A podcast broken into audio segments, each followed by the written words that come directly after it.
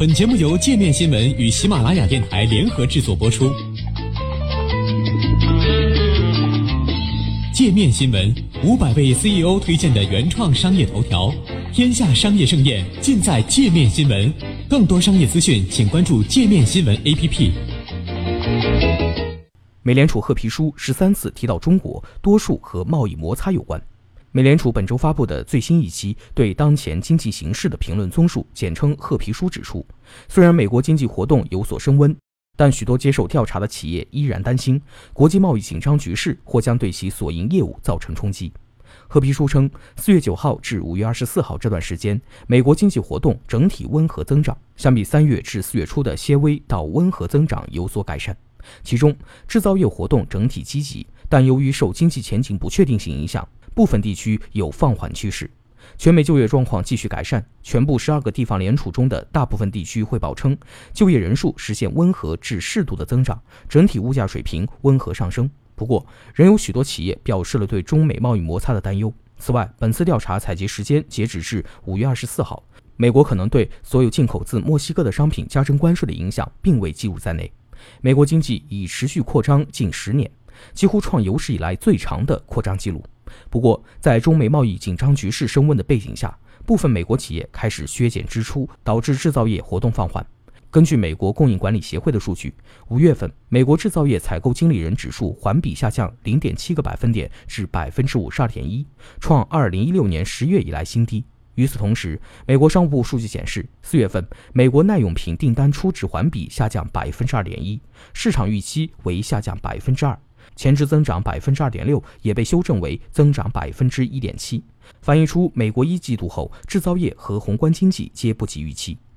美联储官员将在六月十八号召开的政策会议上对此次发布的褐皮书进行研究。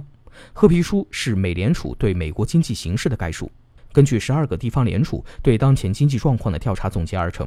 每年发布八次，在美联储议息会议召开前两周公布。美联储官员此前表示，将密切关注关税上升可能对美国经济产生的影响。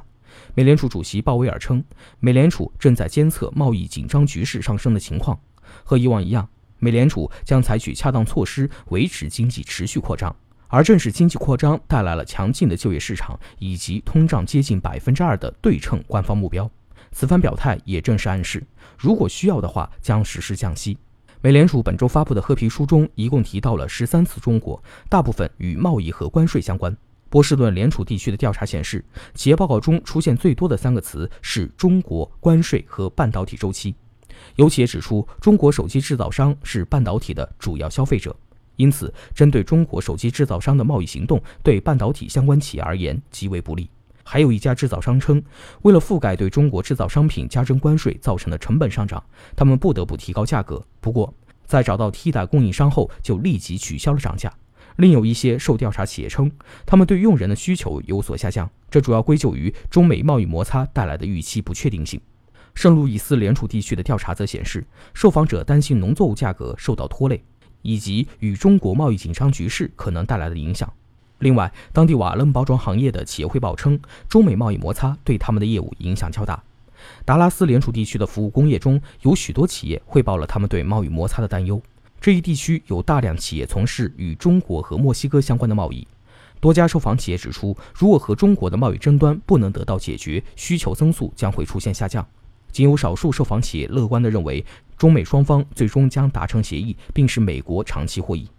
克利夫兰联储地区的调查也显示。许多企业担心对华加征关税将进一步使中国的制造业活动放缓，从而导致中国制造商对美国产品的需求降低。费城联储地区的企业称，到目前为止，他们依然可以保护消费者不受关税的影响，但同时警告称，如果关税进一步上升，作为应对措施，他们将不得不提高商品价格。